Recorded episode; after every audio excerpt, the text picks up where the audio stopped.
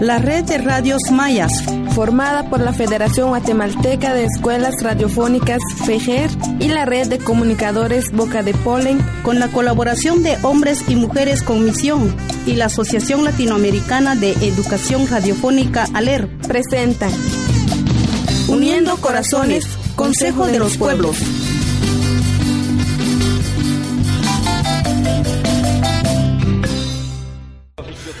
Continuación queremos presentarle la tercera parte de un reportaje sobre las abejas en ocasión de eh, una serie de noticias muy alarmantes que se han venido dando sobre la muerte de colmenas enteras y esto es una verdadera epidemia que está poniendo en riesgo a la agricultura norteamericana y es que eh, las abejas generan un beneficio de polinización muy importante y la mortandad de eh, colmenas enteras que desaparecen de un día para otro está poniendo en peligro esta agricultura porque este bueno pues el beneficio de las abejas es muy grande. Tenemos en este reportaje por lo menos dos voces.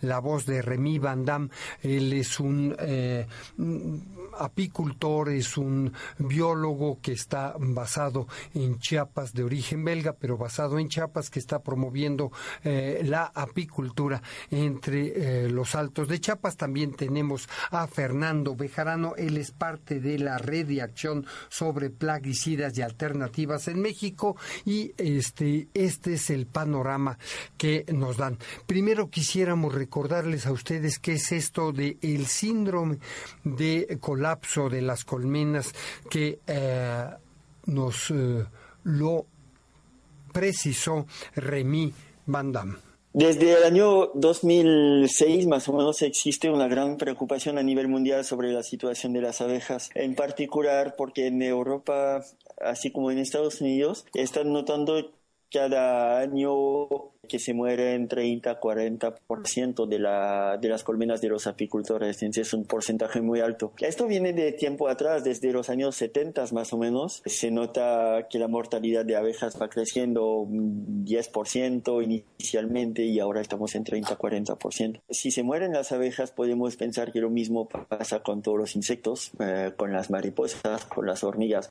o también con las aves, con las serpientes, con las ranas. muchos grupos probablemente están en la misma situación.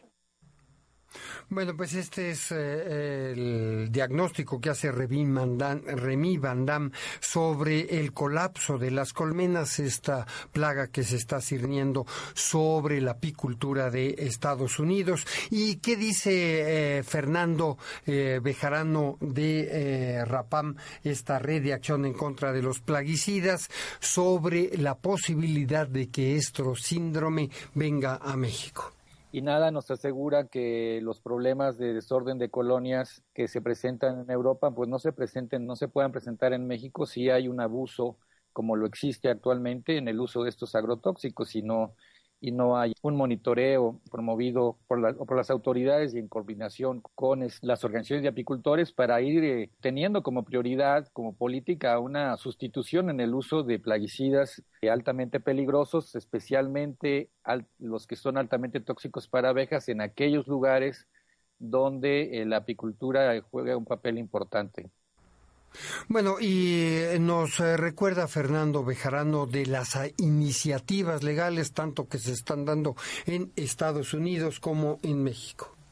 Hay una iniciativa de un este, representante del Congreso en Michigan y en Oregon de protección a los polinizadores en Estados Unidos que suspendería el uso de estos plaguicidas neonicotinoides. Entonces esto nos parece pues lo que habría también que promover en México. De hecho, a través de la Comisión de Cooperación Ambiental alguna vez se intentó poner este tema en la agenda, pero bueno, la industria aquí en México y las autoridades fueron muy temerosas, muy tibias y han estado más bien informándose, pero que yo conozca pues no ha habido un intento pues de evaluar el problema que, que es un riesgo potencial aquí también en nuestro país.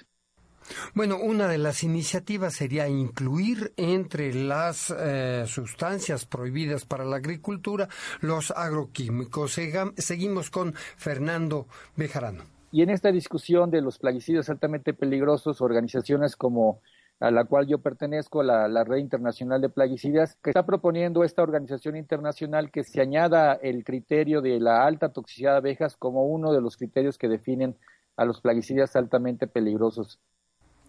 Y bueno, pues eh, lo que nos dice eh, esta, este representante de RAPAM de la Red de Acción sobre Plaguicidas y Alternativas en México es que esto es parte de la situación de una agricultura moderna basada en monocultivos. Es un indicador de, de los efectos en la biodiversidad de un modelo de agricultura industrial con grandes monocultivos, productivos sí, pero dependientes de estos insumos de fertilizantes químicos, de extensiones de riego, de maquinaria y de agrotóxicos Volvemos con eh, Remy Van Damme y una interpretación de qué significa para la humanidad, qué significa, qué nos está diciendo sobre cómo nos estamos alimentando esta situación del colapso de las eh, colmenas que ya dijimos se pierden 30, 40 y quizás eh, recientemente más por ciento de las colmenas cada año